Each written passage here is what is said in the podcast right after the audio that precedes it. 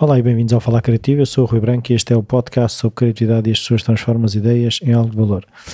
Isto é mais um dos textos que eu escrevo semanalmente para o blog, hoje em versão constipada, e o título do texto desta semana é Pensar e Duvidar. Se pensamos demasiado, duvidamos demasiado. Haja-se o medo. Toda a minha vida andei a fugir da dúvida. Dúvida, para mim, é medo mas passa a vida a pensar, a remoer, a imaginar todos os cenários em que pode correr mal. Pensava demasiado, duvidava demasiado. Talvez por isso tenha vivido com medo tantos anos.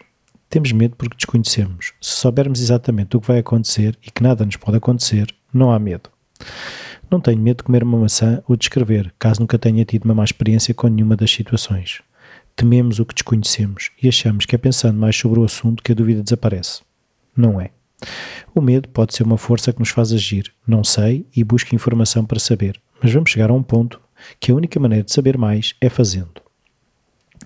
Não defendo o conceito de saltar e acreditar numa rede que nos apanha, mas hoje acredito que posso planear o meu salto, posso montar uma rede, falar com outras pessoas que já saltaram e saber de que forma me posso melhor preparar, mas nunca saberei o que é a experiência de saltar se não o fizer. Olhamos para todas as coisas que gostaríamos de fazer e pensamos como seria bom ser isto, ter aquilo, viver aquela experiência. Mas não é pensando que sentimos tudo o que ser isto, ter aquilo ou viver é na sua totalidade. Sei que temos mentes poderosas que nos permitem aproximar bastante das situações, sentindo até coisas que são mero produto da nossa imaginação. Mas mesmo estas experiências implicam treino, experimentar, fazer. Ficar só a pensar, esperando que de alguma forma milagrosa os nossos objetivos se concretizem, é um caminho para a dúvida se instalar, pois temos pouca informação, não experimentamos, não percebemos se há partes que funcionam e partes que são para esquecer.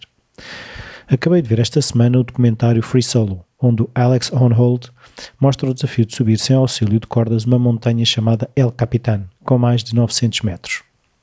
Ele, um escalador com muitos anos de prática, fez vários treinos com cordas, testando os possíveis caminhos a fazer sem corda, tirando notas e apontamentos, falhando e a cada falha aprendendo o que deveria fazer e o que não deveria fazer. Não foi pensar, pensar, pensar, foi sim testar cada troço, apontar quais as saliências de rocha onde poderia colocar os pés e ou agarrar com a ponta dos dedos, desta forma diminuindo as dúvidas e o medo de fazer tal proeza. A alegria que ele mostra quando finalmente faz a subida, toda sem cordas, é contagiante, é real. Nada do que ele pudesse imaginar se aproximaria do que sentiu. E o mesmo acontece connosco quando sonhamos, sonhamos, pensamos, pensamos e nada fazemos.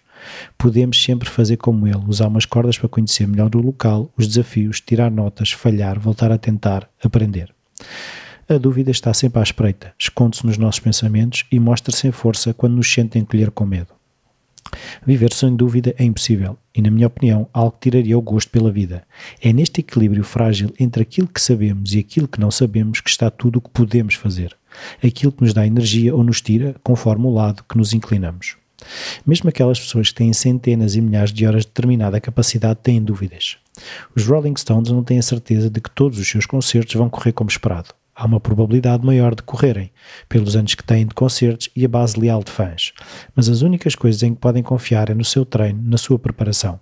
Quando temos mais treino numa determinada capacidade, as grandes vantagens são termos um maior leque de possíveis correções, ajustes disponíveis na nossa bagagem de conhecimento e termos maior confiança na nossa capacidade de improvisar algo caso alguma adversidade surja. Dúvida pode ser grande motor, não sei e quero saber, mas não é ficando parado a pensar que a dúvida diminui. Nesse caso, até aumentará. Dúvida pode ser começo, faísca, mas não pode ser o combustível. Não arde, mas queima-nos.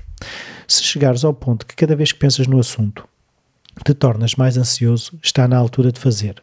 Depois podes voltar a pensar, mas já vais ter mais informação, informação que nunca terás se nada fizeres. Este é o texto desta semana. Andei por aqui sobre a dúvida e sobre o pensar e como o pensarmos demasiado, de facto, nos traz dúvidas demasiadas e que não nos fazem falta. E hoje, dia 5 de abril, às 18h30, no Colégio Marista de Carcavelos, vou estar a moderar uma conversa sobre ética no desporto, mais em particular, quais os valores que queremos uh, que o desporto traga uh, para a sociedade sobretudo na, no desporto de formação. Vou estar a moderar uma conversa entre a Inês Vigário, anterior convidada, Uh, vou estar uh, também, vai estar também o José Taira, antigo jogador de futebol. Vai estar a Diolinda Souza, que é a presidente do Clube de Futebol de Sassueiros, um clube aqui da zona. E vai estar o André Carvalho, do Plano Nacional de Ética no Desporto. Vai ser no Colégio Marista de Carcabelos, às 18h30. Quem puder, apareça, serão bem-vindos. E eu espero estar um bocadinho melhor da minha constipação logo à tarde. Então, Adeus e até para a semana.